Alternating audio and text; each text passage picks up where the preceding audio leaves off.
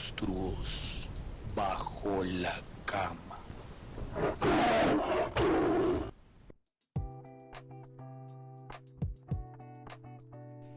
Hola a todos, ¿cómo están? ¿Qué pasa? Yo soy Tian Castrillón, bienvenidos a Monstruos Bajo la Cama, otra semana más, una semana bastante larga esta, pero, pero volvemos con toda, después de ese último capítulo tan interesante que tuvimos sobre la cama, volvemos con un tema igual de picante, igual de fuerte, pero igual de monstruoso. Y trajimos un súper invitado para debatir un poco sobre esto.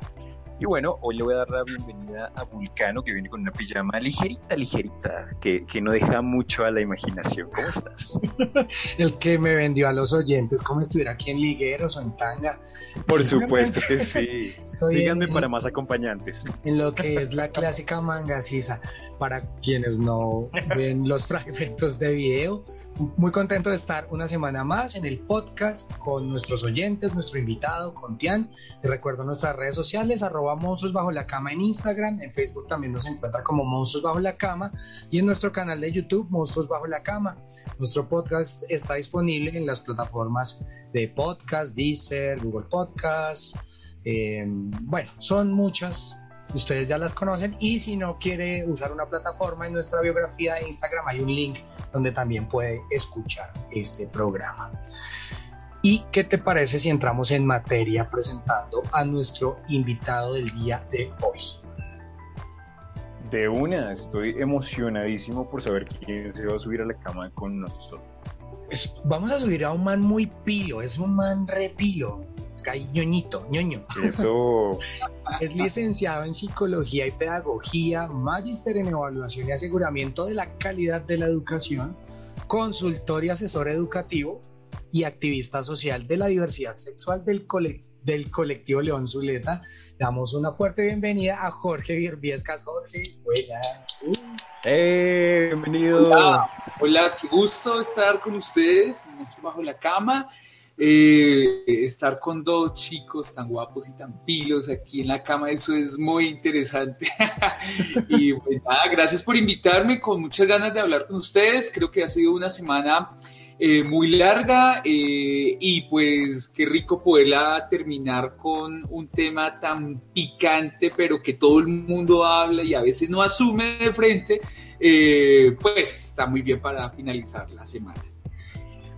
Excelente. Y con respecto al tema, será hoy Tian el encargado de quitarle la máscara al monstruo de la semana en esta eh, patrulla del misterio criolla.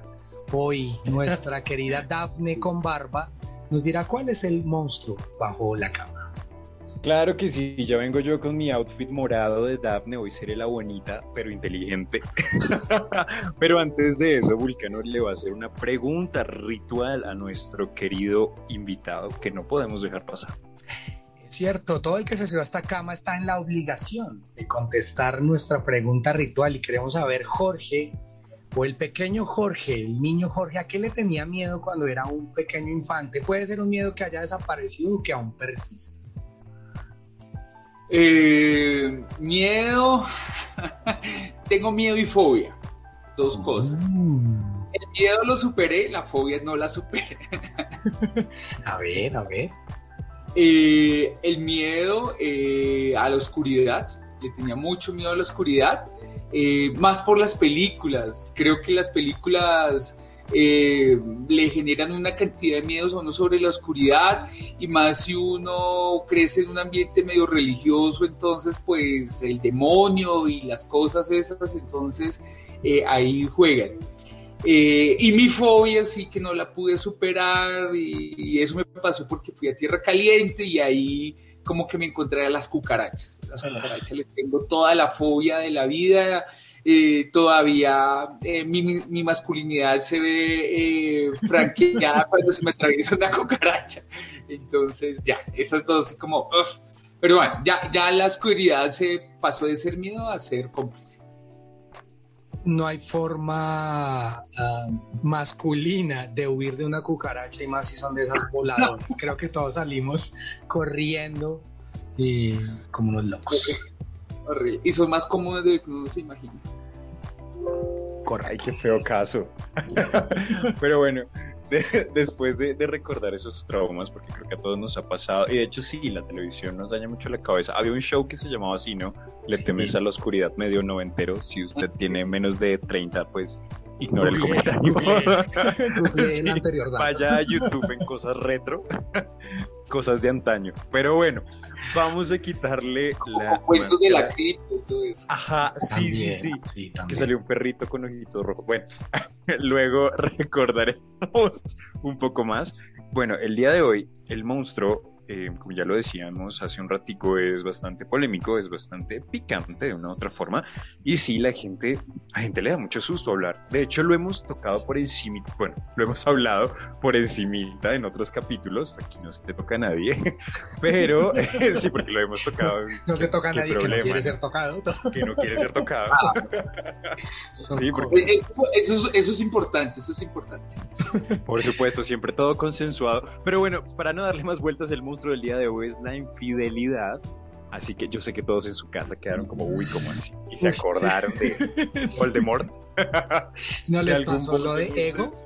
Ego en Ratatouille cuando toma la cucharada de sopa, que van al pasado, pero en la experiencia traumática de esa palabra que asusta.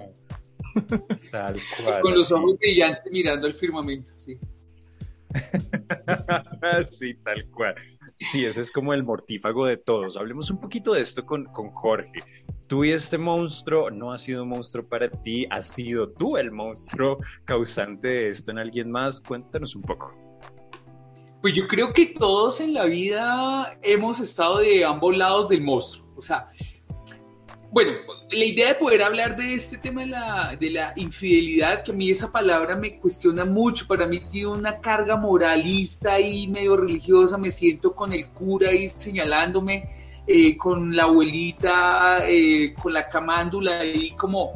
Eh, creo que esa palabra viene muy de esa tradición, pero yo creo que he estado como en ambos lugares.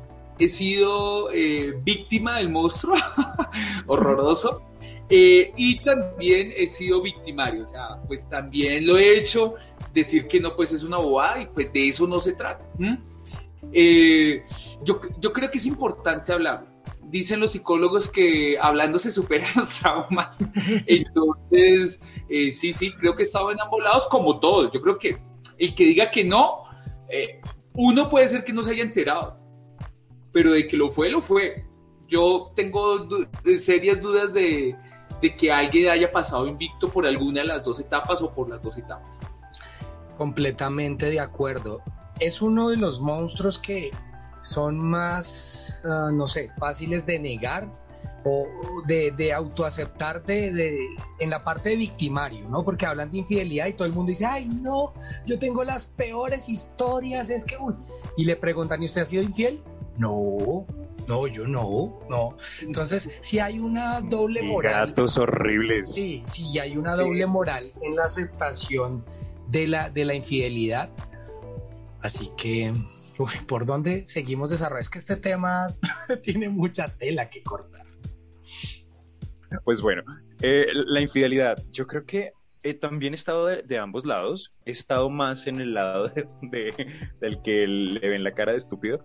Eh, que el que la ve, pero, ¿sabes? Yo pienso que eso es un tema también de, de, de, comunicación, de amor propio y de muchas otras cosas. Obviamente, el hecho de que la persona con la que tú estás te sea infiel, ¿no? O sea, que, ¿qué, es ser infiel? Como que definámoslo un poco, ¿no? Es como faltar o romper con unas, eh, no, no son leyes, porque es muy feo decirlo así, pero con unas condiciones de juego que se pusieron desde el principio. Es como el que hace trampa en un examen. Algo así, tal cual. Y duele porque se supone que si ambos acordaron estas condiciones, cuales fueran, es porque las podían respetar.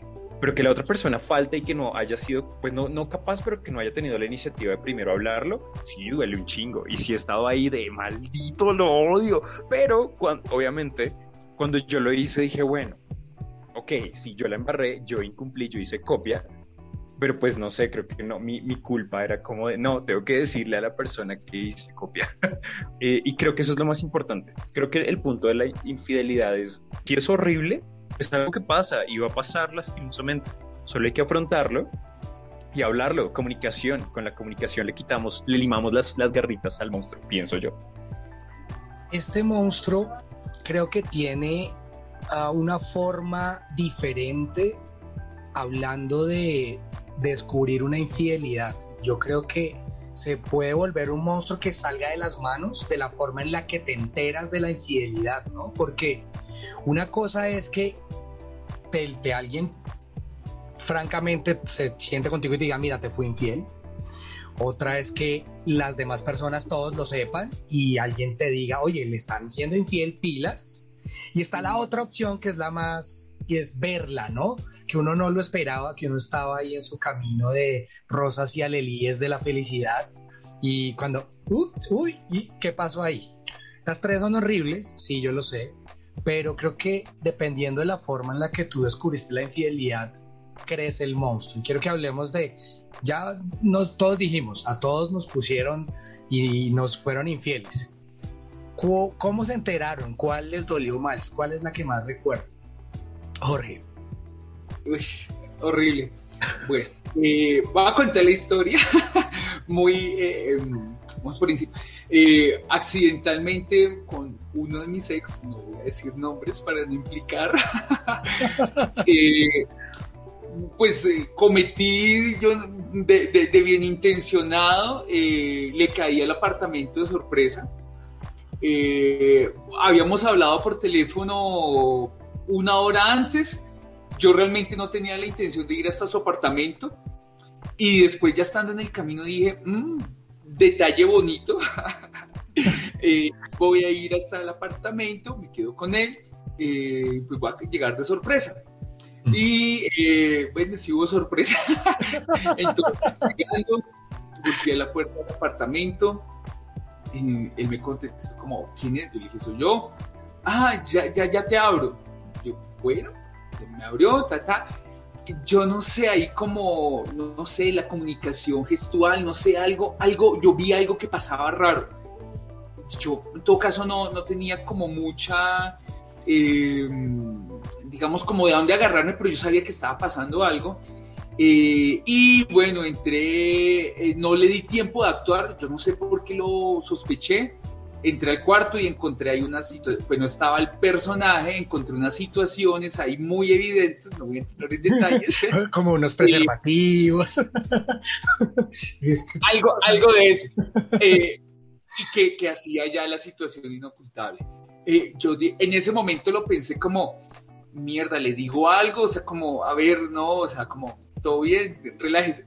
Me fui, empecé a hablar con él, como a hacer visita, y ya, de un momento a otro me quité la máscara de, del, del, tranquilo, del, del civilizado. Y dije, como, marica, ¿qué pasó aquí? Y el man nada me lo negaba, y pues yo le dije, mira lo que hay en el cuarto, o sea, como, ya, y ya después ahí la, la, la, cosa se hizo insostenible, la mentira, y bueno, terminó en todo el drama que ya ustedes pueden imaginarse, que perdóname, eh, la llorada, eh, no te vayas, yo putado, mi llorada por aparte. No, o sea, sí fue porque además estaba muy encarretado, entonces sí fue eso, muy doloroso. Yo, yo creo que hay una cosa que uno tiene que resolver, que es eso del, de los dolores que genera una infidelidad, que, en el fondo es eh, romper un acuerdo, eh, eh, como lo decía Sebastián, y creo que eso es lo que duele. Ya hablaremos más adelante de cómo, de cómo pilotear la cosa, pero creo que lo que duele es, es eso, como el, engaño, el romper el acuerdo, y el, uno, y el uno sentirse tonto al final. Eso creo que también hay un toquecito ahí de, de ego vulnerado y bueno, esa fue la situación que, de las que me ha sucedido, la más dolorosa. Fuerte, además todo sonó muy la rosa de Guadalupe porque la infidelidad encubierta suena muy la rosa de Guadalupe. Esa, esa situación también muy hollywoodense de, de, no sé, también hablando de lo que nos afecta a la televisión, ¿no? La infidelidad termina convirtiéndose en un drama a veces innecesario pero bueno, también si uno llega y encuentra a la persona con la que uno tiene un código y está ahí, es como, bueno, es fuerte, pero... Es cierto, pero bueno, eh, wow, quedé, un poco en shock con la historia. me, me, pareció bastante fuerte y yo sé que a las personas que nos están escuchando muy seguramente también. Así que vamos a darnos un pequeño breakcito para que Vulcano saque una fobia y la ponga sobre la cama. No me acordaba del nombre de la sección.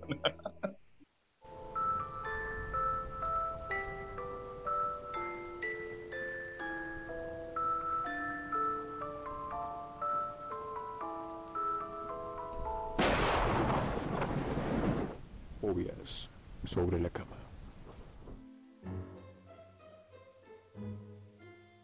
Esto es Fobia sobre la cama. Y les recuerdo a Tian y a Jorge, a nuestro invitado y a nuestros nuevos oyentes, que Fobia sobre la cama es un espacio en el que nos damos un break del monstruo y aprendemos datos de fobias curiosas. Así que yo les voy a dar el nombre de la fobia y ustedes me van a decir a qué les suena, qué creen que es. La fobia del día se llama pocresofobia. ¿A qué les suena a Jorge y a Tian la pocresofobia? No, perdido, ni idea. no, no. Nada, nada, nada. Yo califico participación, no asertividad, así que uh, pocresofobia. A ver, ¿no? No, los co y los No. Tian, Tian nada tampoco. Como a la gente hipócrita, como a, como a, o sea, no sé, no, estoy adivinando, pero. ¿Pocresofobia? No. Pocreso, pocresoco, perdón, de hecho, creo que la estaba diciendo mal. Pro, pocrescofobia. Ah, no, Perdónenme. profe, eso es Per- trampa. Perdónenme, es pocrescofobia. Es que es difícil, es difícil. Es difícil. Ya no los voy a dejar ahí porque llevamos como tres minutos con esto. Y es que esta es una fobia a las personas obesas o aumentar de peso.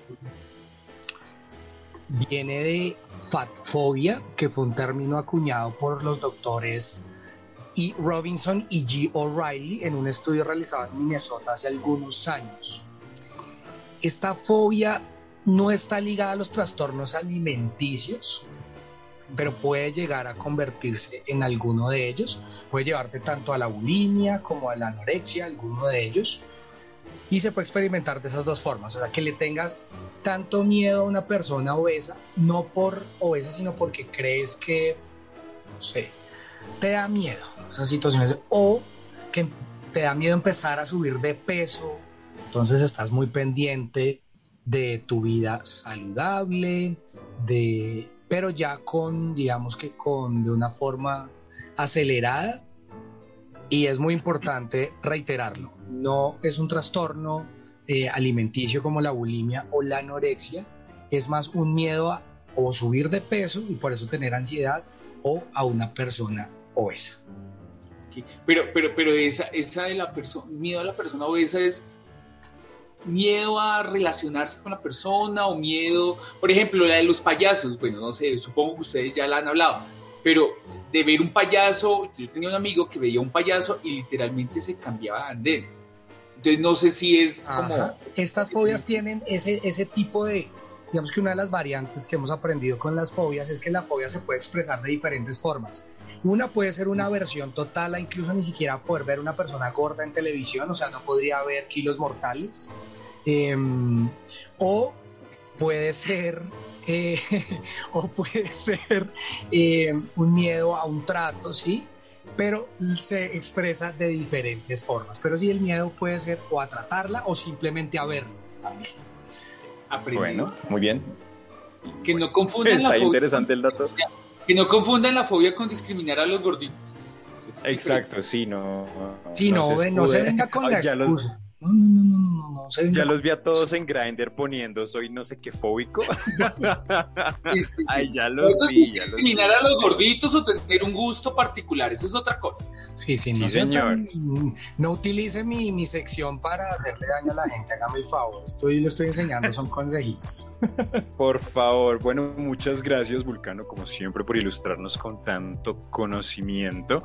Pero bueno, es momento de seguir lidiando con este monstruo porque hay bastantes cositas por hablar. ustedes ya ahí nos contaron un poco de experiencias personales, de, de cómo les ha ido con eso.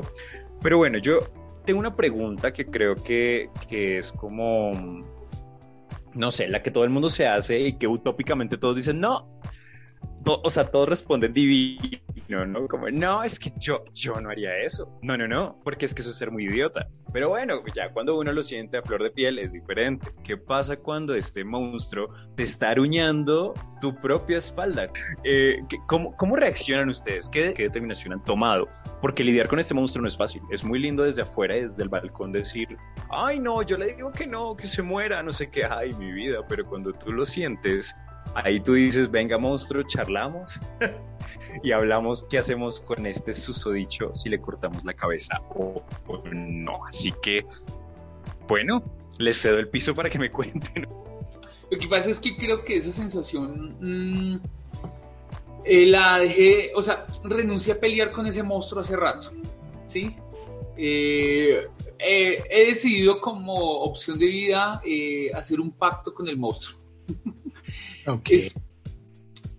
pues para no volver a ese rollo del drama, del show y todo eso, pues yo tomé la decisión hace mucho tiempo que yo me voy a volver a meter en relaciones así monógamas, para volver a jugar al tema de, los celos, de los cachos, eh, ni ponerlos, ni que me los pongan, ¿sí?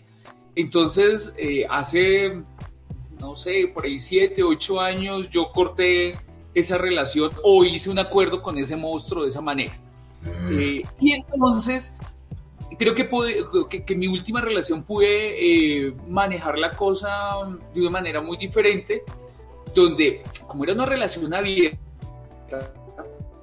yo sabía, no, teníamos como un acuerdo, pues que no, que no, ninguno se contaba directamente que había estado con otra persona, pero se daba por hecho, pasar o no, que podría pasar.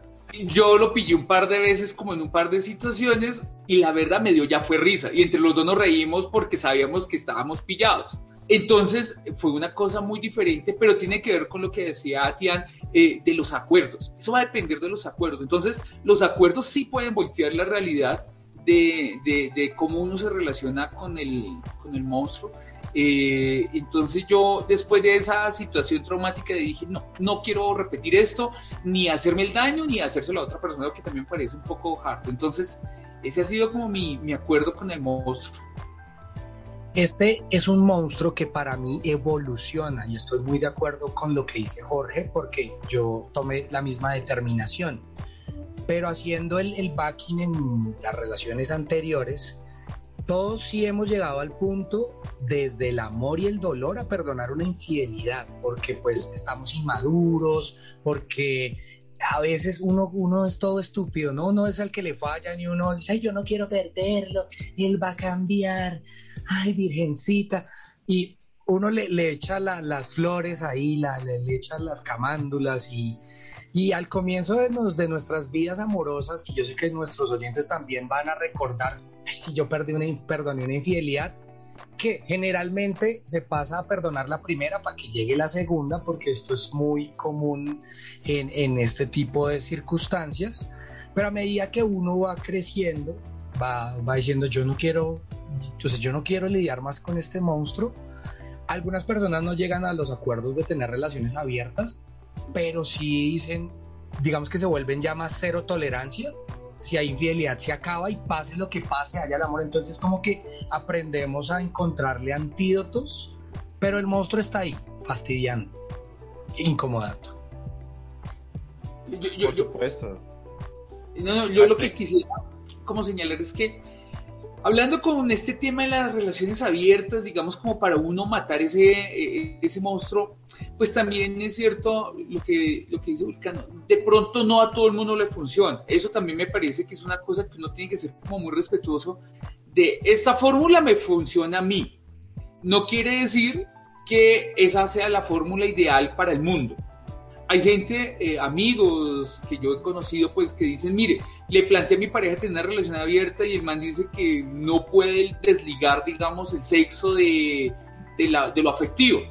entonces no está dispuesto a tener una relación abierta. Y pues sí, la decisión es, pues nos aguantamos y la exclusividad sexual y afectiva y tal, eh, y si eso se acaba, pues se acaba la relación. Entonces creo que ahí también es, aparece otro reto, es uno lograr hacer clic con alguien que pueda coincidir en esa, en esa perspectiva.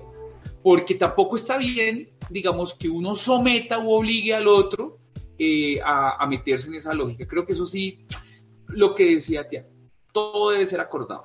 Desde que todos estemos acuerdos, ya. Y también hay casos y muchos ¿no? Porque, pues, a perdonar una infidelidad tampoco está mal y no se sienta culpable de hacerlo. Hay muchas relaciones que de hecho se fortifican después de una infidelidad, ¿no? Hay un cambio en las dos personas, ¿no? Eh, las personas que tienen una capacidad de perdón y olvido que existen, no somos nosotros, pero, existen. Y hay personas que logran, y conozco relaciones que estuvieron en una crisis por una infidelidad, de que estuvo muy mal la relación y se llegó a acuerdos, convenios y son relaciones de las más estables. Entonces, ojo, tampoco se sienta mal si usted cree que quiere y está en la capacidad de perdonar una infidelidad. Ojo, de perdonarla. No es que la esté sacando, porque conozco el que la perdona y la está sacando en cara cada cinco minutos y entonces entra en la desconfianza y ya eso, otro tema del que hablaríamos. Pero yo quiero saber, Tian, eh, porque él ha estado ahí muy por el ladito, pero que también nos responda. Que suma, que suma. Sí, sí, sí. Yo soy el, no, recuerdo cómo se llama eso porque nunca vi la película, pero sé que la persona que, que bota los juegos del hambre y ve cómo todos se matan ahí abajo y él solamente mira así tal cual. Eh, sí, se sabe. La infidelidad. Em, mi antídoto es que, ¿sabes? Es muy complicado cuando tú lo sientes en tu propia piel y me pongo un poco cursi en tu propio corazón y tu propio ser, cambia, ¿sí? Y es de, yo pienso que eso, el antídoto depende del contexto, ¿sí? Porque hay personas con las que, o sea, todos hemos tenido un tóxico, todos hemos tenido esa persona radioactiva, así Chernobyl, que uno sabe que es como meter los dedos mojados en el cosito del enchufe, que uno sabe que no, pero igual de chiquito lo hace, tal cual, uno tiene personas que uno sabía que iban a ser problemáticas desde el principio y que le ponen los cachos a uno, no una vez, sino varias veces. Y, y si ya uno sigue ahí, ¿no? Como, sí, sí, va a cambiar. Ahí cuando yo, es cuando yo digo, bueno, un antídoto es como, amigo, uno, corta la relación, dos, ve a terapia, o no, es lo digo muy en serio, o habla contigo mismo, o encuentra como el patrón, pero digamos, si es una relación donde quieres mucho y donde amas mucho y sientes mucho y es muy importante para ti, yo creo que puedes pensarlo.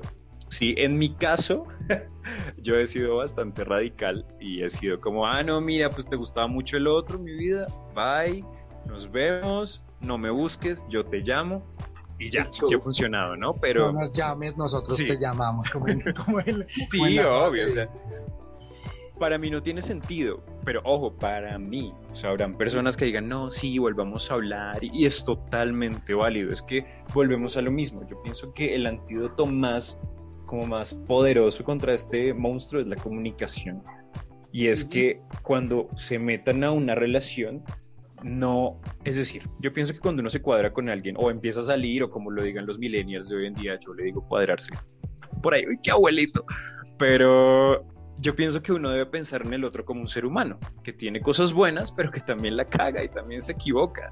Porque es que uno, la gente que se cuadra idealizando y es como, ay, no, él es divino, perfecto, mejor dicho. No, amigo, la puede cagar. Entonces pongan sus condiciones y sus acuerdos con base en eso, en, en qué son capaces de dar cada uno de ustedes y a qué puntos consensuados pueden llegar. Porque si uno de los dos sabe desde el principio, y he visto muchas parejas así, que me han dicho, como no, mira, es que yo sabía que yo no puedo ser exclusivo, para cambiar un poco la palabra de la fidelidad, y el otro sí, pues ahí es como amigos, pues, qué putas, resuélvanlo ustedes, ¿qué van a hacer? Como no, mira, entonces mejor nos separamos o la permeamos o lo que sea. Si no he escuchado ese capítulo, vaya y escuche tipos de relaciones donde hablamos pues de todas esas cosas raras de hoy en día, esa juventud de hoy en día. Pero respecto a esto, y quiero que, que ustedes me den su punto de vista, yo estoy muy Dime. de acuerdo en, en llegar a acuerdos, pero es que el comienzo de una relación es lo último que uno hace porque la sensación de felicidad al conocer a alguien y esos primeros momentos de enamoramiento te secan, ¿sí? Entonces, uno al comienzo, estúpido, uno- sí. o sea, uno no llega con un contrato de punto número uno, ¿estamos exclusivos? Sí, punto, no. Pues deberían. De- sí, se debería hacer, pero eso resulta hasta que la relación ya lleva un tiempo y pasa algo y ahí es como, uy, fue madre, o sea, ya, la- ya no se ve con tanto amor, entonces sí debería haber más transparencia desde el inicio y desde ser honesto y decirle a la otra persona, yo creo que no puedo ser exclusivo o quiero que seamos exclusivos o quiero que... Sí. Y el llamado es entonces, ponga las reglas claras desde el comienzo para que no lo sorprenda más adelante, porque cuando pasa más adelante, pues el golpe es más duro. Obvio. Y si en algún mo- momento, yo pienso que uno, o sea, no es como que uno lo sienta, pero tu, tu, tu, tu malicia indígena sabe cuando estás a punto de meter las patas. Uno lo sabe, por favor. Cuando ya pasas mucho tiempo hablándote con este amiguito y entonces ya el amiguito ya no lo ves como amiguito, sino, oye, qué lindas piernas tiene el amiguito. y el amiguito también es como, oye, pero estás como bien, ¿no? Ahí es como amigos, pues. Entonces, a su susodicho, susodicha, venga, tenemos que hablar. Cuando ustedes sepan que algo se está saliendo de control, es mejor que lo hablen. En todo sentido, siempre hablen, no se queden callados. Hay otro concepto que yo he escuchado y hablando sobre todo en las relaciones abiertas, eh, donde no hay exclusividad, porque hablando de, de esta exclusividad se tiende a hablar más de lo sexual. Y alguna vez tuve una discusión y yo, yo creo que yo también hago parte de este combo y les voy a dar mi, mi versión y quiero que ustedes la analicen. Para mí la infidelidad se enmarca cuando se traiciona el sentimiento, ¿sí? O sea, es decir, yo, pues yo puedo tener una relación abierta, ¿sí? O sea, para mí no, no, no es rollo, o sea, es decir, respe, ya ya ustedes lo, ya saben mi pensamiento si escuchan el capítulo de tipos de relaciones, pero me parece que sí se rompe un código cuando la otra persona ya no te dice, me acosté con otra persona, sino me enamoré de otra persona. Bueno, yo, yo, yo lo que creo es que ahí va a depender de los acuerdos. A mí no me, vuelvo y digo, no me gusta el concepto de fidelidad, porque eso me parece una cosa como tan amarrada, como, como, como es un contrato ahí forzado. Es, vuelvo al tema de los acuerdos. Si el acuerdo es que es simplemente una relación eh, abierta sexualmente y el otro termina encarretado emocional y afectivamente con otra persona, creo que ahí pues ahí sí puede ser la eh, infidelidad, o yo, o yo lo diría como más eh, el rompimiento del acuerdo, ¿sí? Eh, que me parece que es una cosa. Pero también está la posibilidad de las relaciones que deciden, incluso conocí hace unos años y yo cuando lo escuché yo no lo podía creer, un activista LGBT muy adulto él, y él me decía, ay no, yo ya no me preocupo por eso de los cachos, decía, cuando, cuando mi, mi pareja se consigue noviecitos, yo se los cuido, los invito a cenar a ambos, como para que no se me aburra. Entonces yo decía, ¿qué? O sea, yo una, apenas intentando eh, perdonar una cachoneada y este mal le sale con eso, que, que le cuida los noviecitos a la pareja, o sea, eso no lo logré entender hasta mucho después. Ahora yo soy el que cuido los noviecitos. No, mentiras, estoy soltero. Eh, no, Pero pero, pero, sí entendí.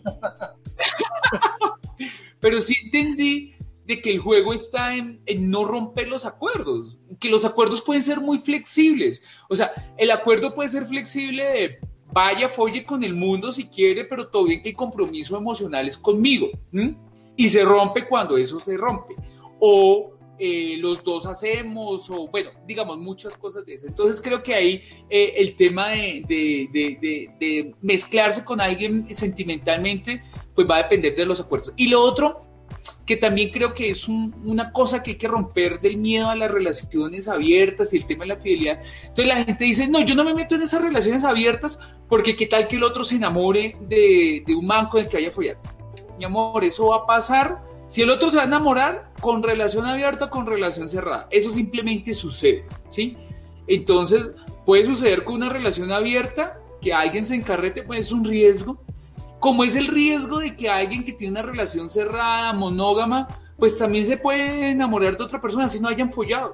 ¿sí? Entonces ahí no hay nada seguro. Entonces ahí creo que todos son acuerdos y lo que dice Tian es comunicación y estoy de acuerdo. Quiero saber qué, qué piensa bonito, rara vez están de acuerdo conmigo. Ah. sí, para los oyentes asidos del ah. podcast, aquí jugamos al policía bueno y al policía malo, y no de esa manera, cochinos. y usualmente no soy el bueno. No con los bolillos, por favor. No con ese bolillo. Pero eh, yo pienso que. Ya, ya va subiendo la temperatura. Obvio, ya, ya pasa, ya hablando de infidelidad, ya qué carajos, estamos en una. No, mentiras. Bueno, eh, es que sabes, yo pienso que ya cuando la otra persona te dice, es que sabes que es que yo amo a otra persona, o ya me encarreteo, como lo digan, yo pienso que ahí ya es momento de sentarse a hablar sin importar el tipo de relación que tengan y decir, bueno, o sea, la casa grande o la casa chica, porque en las dos no puedes estar, o sea, sabes, una cosa es que tu acuerdo y lo que sea, este, de que vayas polles. en las casas. O juntar en las mm, casas. bueno, hay, hay, casos muy excepcionales donde es como, ay, bueno, el poliamor y la poli, bueno, sí, todas esas policosas, es posible, pero, literal, pero por, pero usualmente yo pienso que cuando la otra persona te dice como, mira, hablemos, lo que pasa es que estoy enamorado de otro o ya, sí, yo siento que ya es momento como de decir, no, amigo, pues ya vale, chévere y la pasamos muy rico y todo, pero pues es que esto ya no tiene sentido, porque eso al final resulta siendo una relación más por compañía y de amistad de, ay, quedémonos juntos, como porque estamos amañados y tú amas a otro, pero a mí me ves como tu hermano. Es como, ay, no sé, lo siento, pero para mí eso eso es muy raro, o sea, ahí sí, no, no sé, ahí tal vez no soy tan open mind, tal vez si follan lo que quieran, sí, pero si me dice amo a otro, es como, ay, mi vida, pues que él vaya y te cocine. sí, porque, ¿no? Creo que Jorge con, quiere con la mano en la cintura, con la mano en la cintura vas diciendo esa oración. Obvio. Pero, pero, pero la pregunta, pero la pregunta sería es, si dice ama a otro y todavía te ama a ti, eso puede ser, y entonces tú cómo piloteas la cosa, pues ahí sí, digamos, la, la, persona va a ser libre de, de, de, coger tu camino de señora en la, con la mano en la cintura y vaya que otro le cocine, o pues vamos, porque puede ser que tú te des esa posibilidad. O sea, también es que eh, es la lógica de la exclusividad, ¿no? No solamente sexual, sino sentimental, ¿sí? Eh, puede ser que tu pareja o con quien has compartido pueda enamorarse de otra persona, pero eso no está en detrimento, o sea, no es más, más por más o menos por menos, no, puede ser que también te quiera a ti. Entonces ahí es sí tu capacidad de pilotear la cosa, si no te haces daño, también que no se trata de quedarse una relación tóxica, masoquista, no, ese es, otro, e, ese es otro, ese es otro nivel. Ahí, ahí vamos a ponernos en situación. Ya hemos hablado mucho de la infidelidad.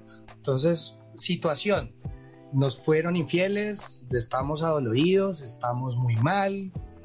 ¿Cómo piloteamos una infidelidad? Porque gran parte de este monstruo es cuando se rompió el código y el acuerdo sea el que sea y se genera un dolor entonces quiero que hablemos de sus tips, consejos, soluciones, métodos. ¿Cómo pilotea uno?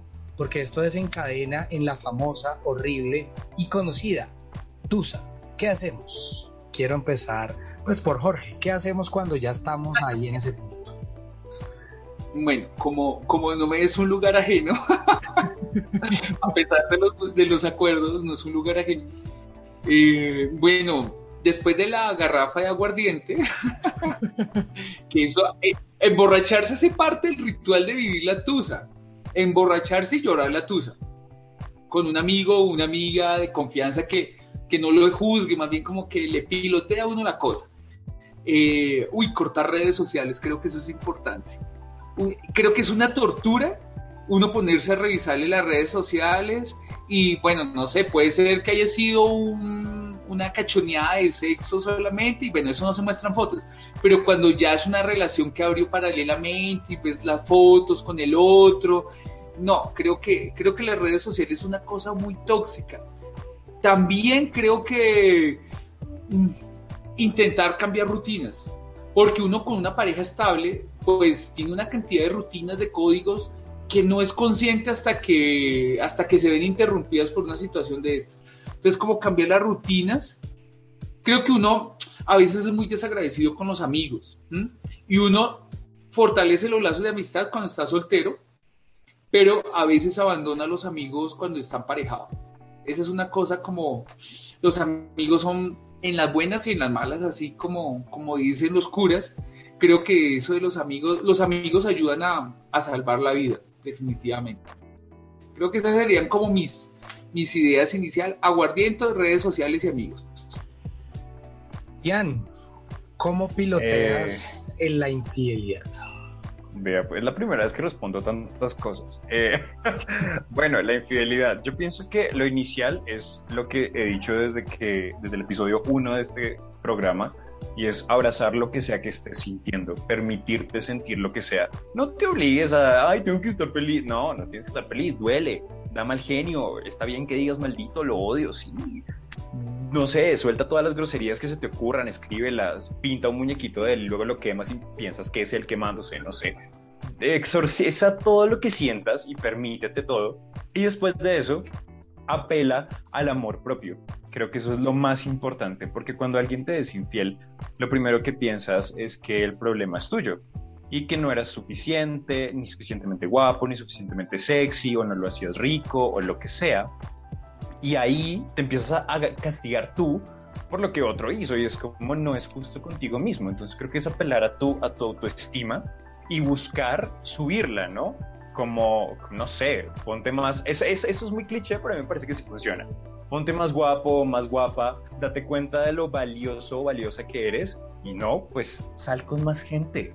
Perrea, putea, búscate otro mejor. Luego se lo pasas por las narices como de, ah, yo pude más. No, mentiras, eso no. Pero, pero todo lo anterior sí. Entonces, autoestima y abrazar lo que sé que estés sintiendo y dejarlo salir. Eh, yo estoy de acuerdo con las que han mencionado ambos y quiero incluir una que a mí me parece La vital. tuya. No, y, Sí, me, porque- y- y me parece vital y es que así como hay acuerdos para una relación, también deben existir acuerdos para cuando se acaba una relación.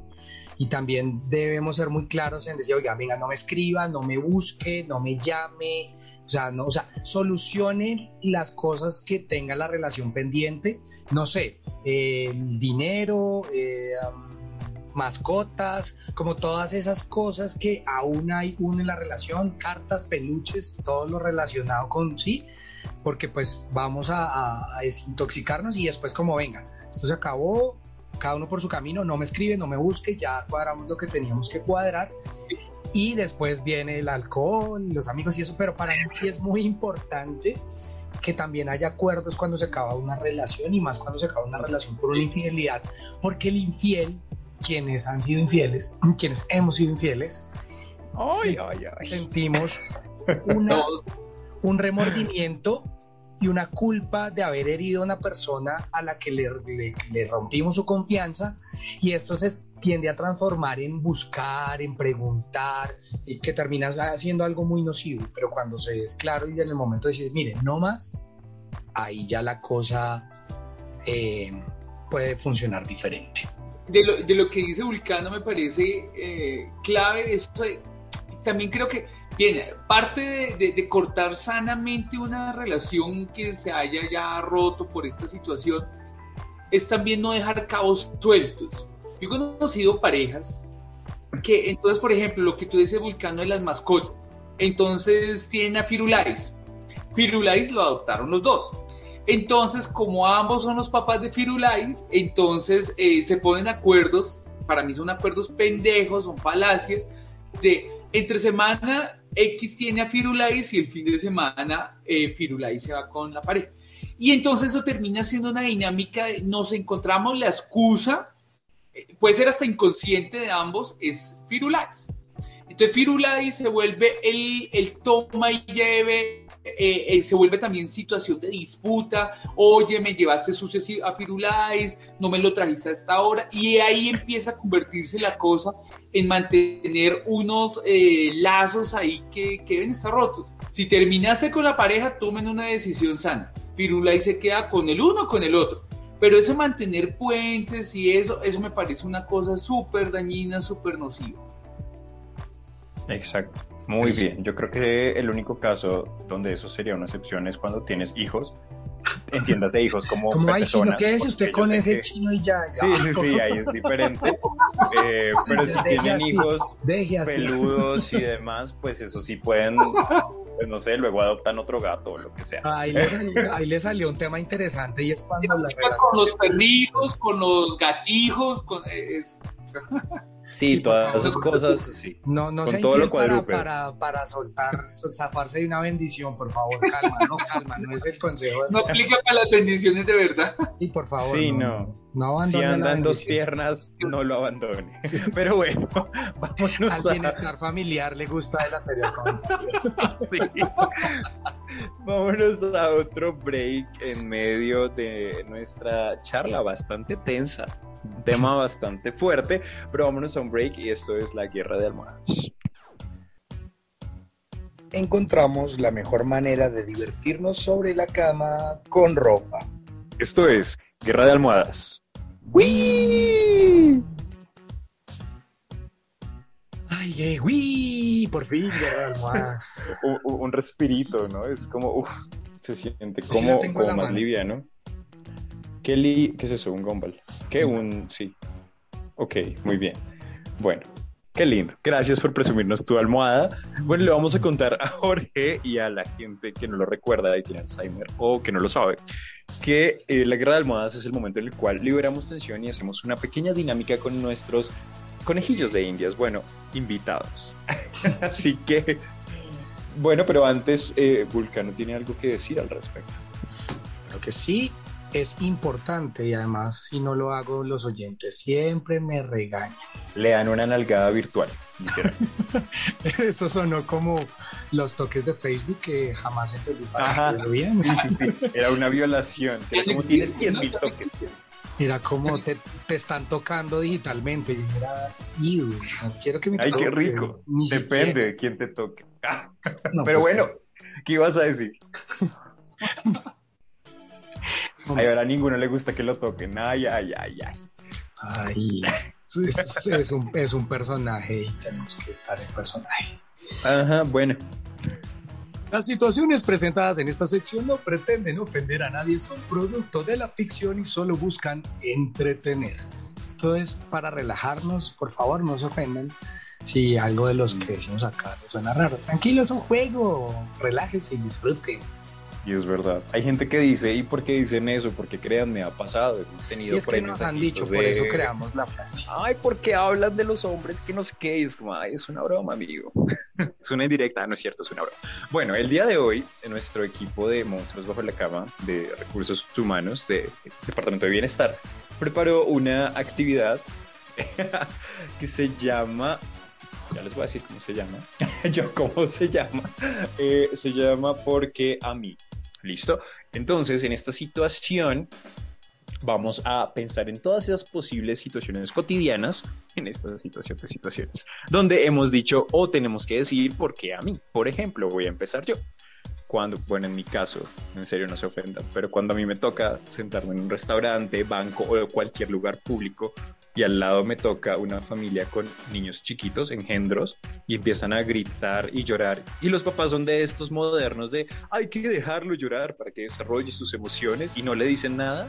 Entonces el mocoso llora a pulmón, así a todo pulmón durante tres horas y uno al lado ahí con la migraña. Ahí es cuando digo, ¿por qué a mí? O sea, ¿por qué? ¿Por qué no le meten así sea una media a ese niño?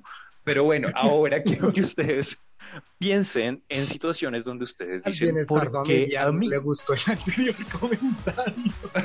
Y sí, si son padres de familia no me odien, pero es que, por favor, si está llorando, pues haga, dale algo, no sé, ahóguelo, pero mentiras. Pero ¿por qué lo deja llorar? Bueno, les toca. ¿Por qué a mí? Porque a mí quiere empezar Jorge, ¿ya tiene alguna situación? Sí. A ver, a ver. Venga. Eh, odio ir al mecánico. Ya sea de la bicicleta, moto, carro, lo que sea, odio ir al mecánico. Para mí es, así me demore 10 minutos, para mí es tiempo tortuoso, perdido, porque además es, es un mundo eh, eh, súper machista, súper pesado y uno eh, se, se cuida de que se le salga un poquito ahí lo gay, ta, porque el bullying ahí encima, no, es para, para mí es tortuoso ir al, al mecánico, de lo que sea, de la bicicleta, de la moto, del carro, de lo que sea, lo que sea. Es hartísimo hacer ese tipo de vueltas. Odio, odio ir al mecánico. Bien, bien, muy bien. Vulcano, tú. Hay una situación que yo detesto y últimamente más con los años ha acrecentado y es estar en algún lugar, en algún lugar X, puede cualquier lugar, y que un desconocido te empiece a hacer la charla. A mí no me gusta. O la charla del taxista, yo no puedo con la charla del taxista. O sea, no es de grosero. Yo saludo y ya, sí, pero a veces uno va cansado, va en su cuento y no sé, hay algunos señores conductores de estos servicios que quieren saber todo, usted dónde estaba, para dónde va y quién era ese y quién llegó. Y es como, ay, ¿por qué a mí? Por- o en una fila de un banco y, Sí. uy, pero está como tarde, uy, pero es que mire solo un cajero. ¿Y ¿Por usted qué, qué? hacer? Sí. Dios mío, ¿por qué a mí? Pero eso no será como muy rolo, yo no sé. Yo siento que, que, que somos los bogotanos los Sí, que sí puede ser, sí, sí puede ser. Sí, yo creo que sí. Es muy querida, no como nosotros. Sí, de hecho uno Es va a un que- pueblito eso y uno es re paranoico y en los pueblitos todo desde puertas abiertas, en las verjas jugando parqués y es Todos como, te hablan, todos y te todo quieren vecina y saludar". vecino. Uy, sí. No me No, hablen, no horrible. me miren, soy rolo, no me toquen. Sí, no, horrible. ¿Por qué? ¿Qué necesidad de hacer vida social? No, no, no hagan eso. Qué incómodo, no, qué fastidio, no. Bueno, Sí, otro eso- por qué a mí, Jorge. Eh, ay, yo soy muy torpe, soy muy torpe. O sea, yo soy de los que se me rompe un pocillo, se me caen las cosas, riego, o sea, como yo soy muy torpe con las cosas, bueno, en la casa, o sí. Entonces digo como, por puta, ¿por qué me pasa esto a mí? Pero ya sé que me pasa, ya. Entonces he aprendido a lidiar con eso, pero me pasa. Ok, bien. No, sí, ahí también me identifiqué. Yo soy como. Mi coordinación visomanual es terrible. Siempre tumbo todo. Vulcano. Otro porque a mí. La estoy viviendo en estos momentos y estoy llegando al colapso y es terminar liderando los grupos académicos porque nadie se hace cargo cuando hay trabajos en grupo y como Uy, que sí. toca a la fuerza tomar el, el mando y termina, esos trabajos en grupo siempre terminan mal porque como uno es el líder le toca estar chuzando y si, y si sale Uy, bien, pues, sí. ¿por qué a mí? No, no más, no más, porque a mí. No más El problema-. El, el problema de lo que dice Vulcano es que uno quiere hacerse el indiferente hasta que se desespera. Y dice, ah, está bien, de puta, lo voy a coger yo. Ya, Sí. lo hago yo. Ya, y se desespera y ahí termina uno embalado de nuevo. Uy, Tal re- cual. Trabajos académicos, Venga. no más. No más. Muy bien, muy creativos. Qué, qué chévere, muchas gracias. Bueno, yo quiero compartir otro porque a mí antes de terminar la sección y es que no sé cuando me ponen a mí como a... ¿Sabes? Como que pides una cuenta o tiene algo que ver con números. Es como, ay, no, Tian, voy al baño y tú calcula cuánto nos toca cada uno. Yo digo, no. O sea, yo duras penas de multiplicar, ¿no? Señora, No, no yo estudié comunicación porque no hay números. Sí, no, yo tengo un podcast, yo no sé eso de números. Cuando me dicen como, no, le doy 20 para 10, 30 para 50, 10 para 40, es como, señora, déme lo que quiera. Como, como no tiene los 600 y le vuelvo 4000. uno ahí Ay, con el sí, sí, de las como, matemáticas. ¿qué? Sí, no, matemáticas no, no, porque a mí no, menos mal ya no tengo nada que ver con eso. Sí, no, no, no es lo mío, pero bueno, espero que Eh, todos, matemáticas sociales, uno. Bueno, sí está bien, yo confío en usted. Sí, sí, sí, sí. Sí, sí, sí, uno es como, ay, sí, lo que tú digas y lo están a uno robando. No, no es cierto. Pero bueno, espero que todos hayan pensado en esas situaciones donde han dicho por qué a mí y logren evitarlas lo más posible. Esto fue nuestra guerra de almohadas. Ay, estuvo increíble. Realmente, nos reímos mucho y necesitábamos distancia de, de Sonó a distanciarnos. comentario Sí. post-sexo, como de, ah, estuvo increíble. Oh, Pero ah, como de película, ¿sabes? Ah, Porque ah. en la vida real nadie dice Luego, faltó prender el cigarrillo.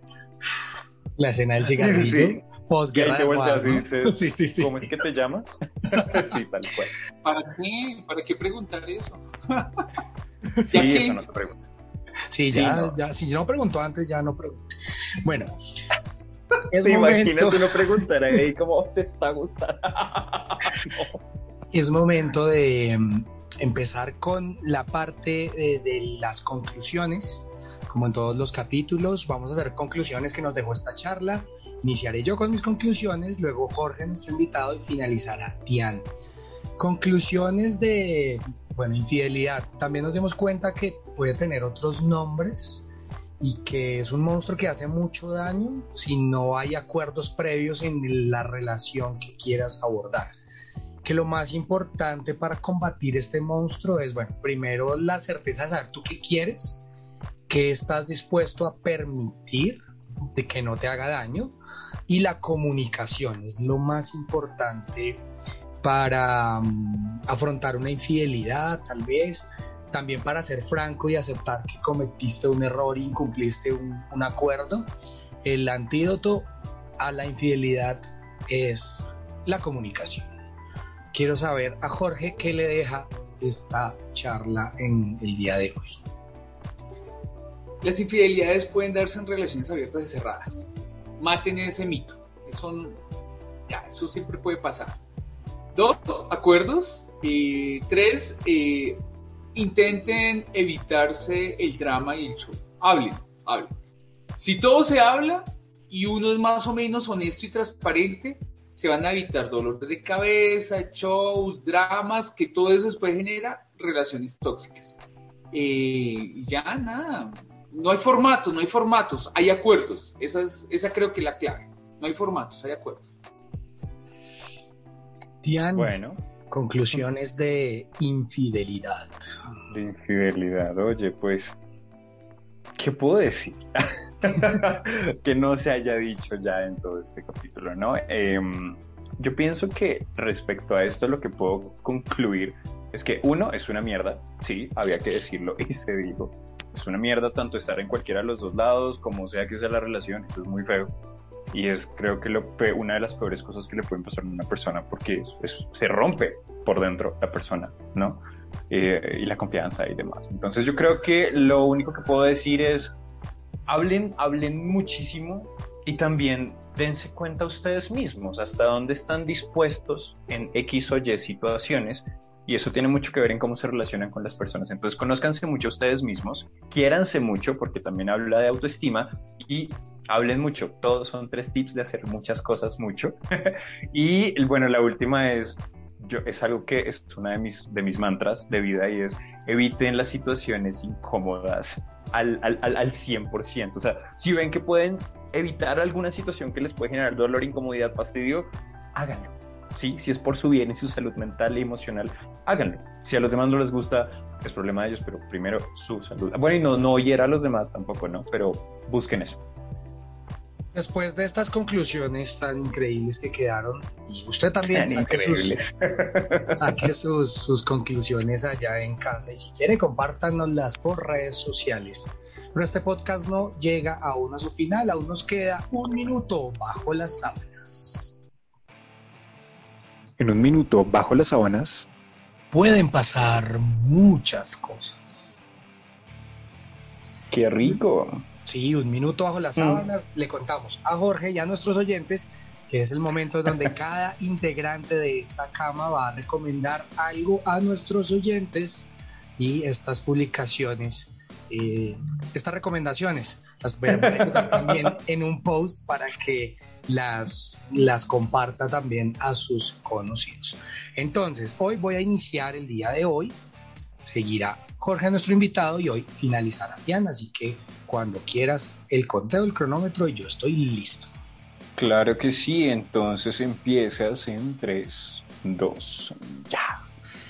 Un joven de 10 años desaparece misteriosamente mientras va en bicicleta por el bosque. Greg Harper, detective que está llevando el caso, tiene que enfrentar, además de la infidelidad de su esposa, la rebeldía de un hijo, mientras se entera de una enigmática presencia que acecha su propia casa y desencadena una serie de eventos extraños. Estoy hablando de I See You o Te Veo, una película que está en Netflix con Helen Hunt, John Trenny y Judah Lewis. Es increíble uno de los giros más inesperados que he visto en una película. Sorprende, atrapa y realmente vale toda la pena del mundo. Muy buenas actuaciones. Y ahí, ahí les dejo Netflix, Te veo o I See You con Helen Hunt. Buenísimo, muy bien. Estuviste cerquita, cerquita. Muy bien. Súper chévere. Empezamos con pelis. Qué bien, qué rico. Ahí está el plan para, para, para, el, el reconciliar de la infidelidad. Bueno, nos vamos con el minuto de Jorge. ¿Estás Jorge, listo? ¿Listo? Bueno, lo, lo pensé, te- tenía una chévere y una ñoña. Bueno, voy a empezar con la chévere.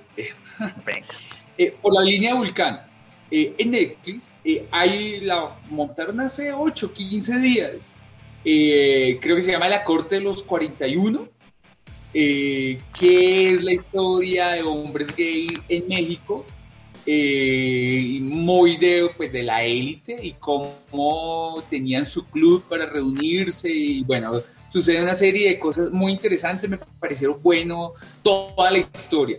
Eh, los actores perfectos, todos los rituales que hacían, lo que pasó, me parece súper recomendada para que se la vean en Netflix. Y mi recomendación ñoña, para los que les guste la historia, eh, ando enamorado de Diana Uribe.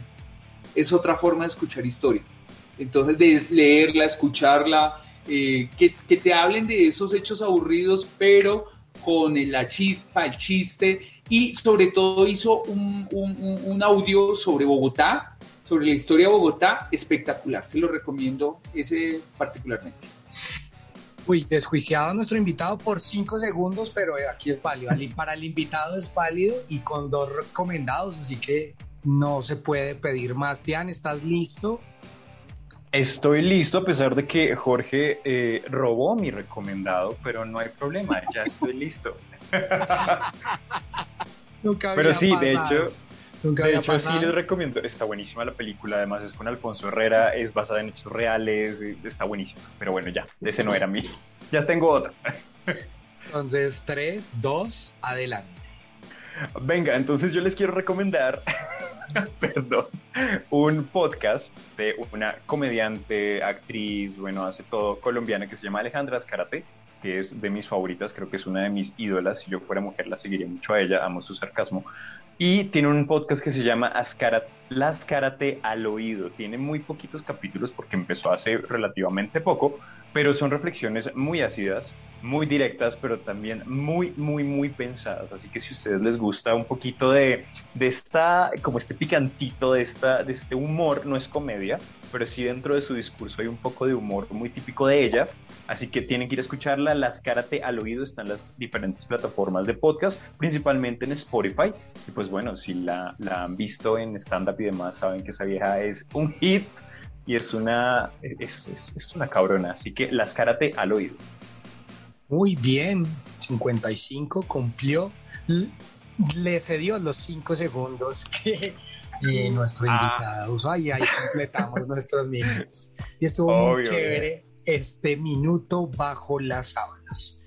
Y ahora Yay. sí entramos a esos momentos tristes y finales de este capítulo en el que hablamos sobre este monstruo que nos ha incomodado a todos en algún momento de la vida. Y quiero empezar dándole las gracias a Jorge por haberse subido a la cama, pero quiero que nos diga cuáles son sus redes sociales, qué está haciendo, eh, dónde lo pueden encontrar, porque pues sabemos que él es muy, muy activo, eh, no solo en redes sociales, sino tiene hay varios parches, entonces que le cuentes a nuestros oyentes dónde te encontramos, tus redes sociales y qué, qué se viene para Jorge. Bueno, pues en todas mis redes sociales, Instagram, eh, Twitter, Facebook, eh, TikTok no tengo, no me da para tanto. Eh, Jorge Viviescas, es, ahí me encuentran de la misma manera en todas. Y nada, ahora ando muy metido en todo el tema del paro nacional, ahí con, la, con los temas LGBT. Entonces, pues nada, por ahí podrán encontrar cositas de lo que hago, de lo que digo, lo que pienso, pues, y con todo gusto. Oh, qué divino, gracias.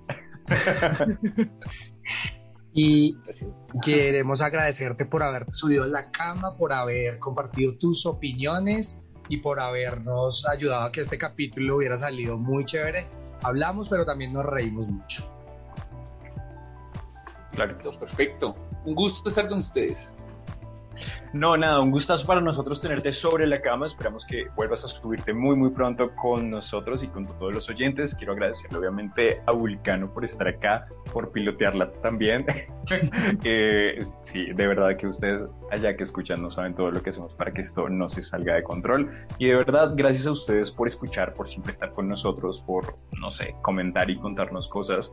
Es, ustedes son como lo más importante de todo este proyecto. Así que no se pueden perder, ya venimos con, con otros capítulos bien, bien especiales muchos más invitados, muchos más temas, muchos más guerras de almohadas, así que no se lo pueden perder. Ya casi viene el capítulo del año, así que súper, pero súper pendientes. Y por supuesto, nuestro capítulo celebrando nuestro orgullo diverso, multicolor, así muy bonito, lleno de escarcha y unicornios. Así que súper pendientes también. Nosotros nos escuchamos la siguiente semana. ¿Dónde nos pueden encontrar, Vulcan? Quiero recordarles nuestras redes sociales, arroba monstruos bajo la cama en Instagram, nos puede ir a seguir en Facebook y a mi compañero lo puede seguir en arroba pastianoso con doble S al final, a mí me puede seguir como arroba vulcano ed en Instagram y que sea Tian quien nos recuerde su momento favorito del programa.